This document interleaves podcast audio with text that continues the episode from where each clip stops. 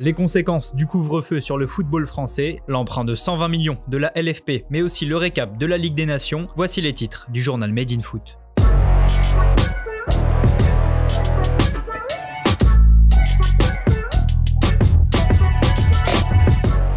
Les Bleus ont souffert, mais les Bleus ont gagné. Hier soir, l'équipe de France s'est imposée 2-1 en Croatie dans le cadre de la quatrième journée de la Ligue des Nations. Antoine Griezmann a rapidement ouvert le score sur une belle demi-volée dès la huitième minute de jeu. Les champions du monde ont ensuite raté plusieurs occasions, à l'image de Kylian Mbappé. En seconde période, la Croatie domine largement et parvient même à égaliser par l'intermédiaire de Vlasic. Mais à 10 minutes du terme, Pogba offre une superbe ouverture pour Digne qui centre en une touche. Mbappé se jette et redonne l'avantage aux Bleus. Une victoire 2-1 dans la douleur qui permet à la France de rester au contact du Portugal.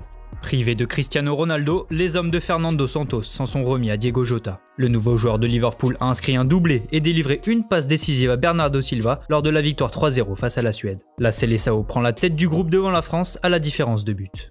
Dans les autres rencontres de la soirée, l'Angleterre s'est inclinée 1-0 face au Danemark sur un penalty de Christian Eriksen. La défaite des Free Lions permet à la Belgique de reprendre la tête du groupe 2. Les Diables Rouges sont venus à bout de l'Islande de buts à 1 grâce à un doublé de Romelu Lukaku. Enfin, l'Italie et les Pays-Bas se sont neutralisés un but partout. Van de Beek est venu égaliser après l'ouverture du score de Pellegrini. En France, le président de la République Emmanuel Macron a annoncé hier soir qu'un couvre-feu de 21h à 6h du matin allait être mis en place. Huit grandes agglomérations sont concernées, Grenoble, Lille, Lyon, Aix-Marseille, Montpellier, Rouen, Saint-Étienne et Toulouse, ainsi que la région Île-de-France. Ce couvre-feu va être mis en place dès samedi et aura indéniablement des conséquences sur le football. Alors que les supporters commençaient à faire leur retour progressivement dans les stades, ils seront privés des matchs prévus à 21h. Ces rencontres devront en effet se jouer à huis clos et outre ces matchs de championnat, le PSG, l'OM et Lille devront aussi jouer leurs rencontres de Coupe d'Europe dans un stade vide.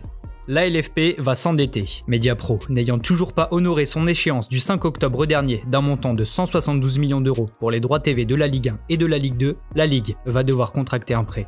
Selon les informations de l'équipe, la LFP va emprunter 120 millions d'euros à une banque étrangère et rajouter 50 millions de sa poche pour pouvoir transférer cet argent au club français. Le quotidien rajoute que la Ligue pourrait également se tourner vers la banque prêteuse pour l'échéance du 5 décembre si Mediapro continuait à ne pas régler ses dettes. Pour rappel, le groupe sino-espagnol a engagé une procédure de médiation auprès du tribunal de commerce de Nanterre pour tenter d'obliger la Ligue à négocier. Il reste alors deux possibilités. Soit une issue favorable est trouvée avec Mediapro, soit ce n'est pas le cas, et il faudra envisager la reprise du contrat par d'autres opérateurs. A précisé le directeur général de la LFP, Arnaud Rouget.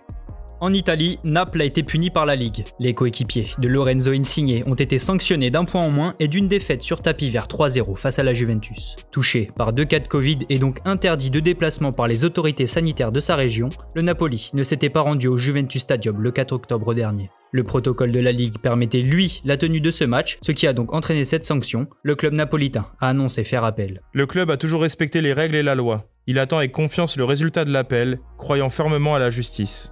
Pour finir, on prend des nouvelles de Cristiano Ronaldo. Après avoir été contrôlé positif au Covid-19, le capitaine du Portugal est rentré se confiner à Turin. Les fans de football espèrent voir CR7 de retour sur les terrains le plus rapidement possible, et notamment le 28 octobre prochain pour ses retrouvailles avec le Barça de Léo Messi. Merci de nous avoir écoutés, n'hésitez pas à partager et à vous abonner pour de nouveaux podcasts. A bientôt sur Made in Foot.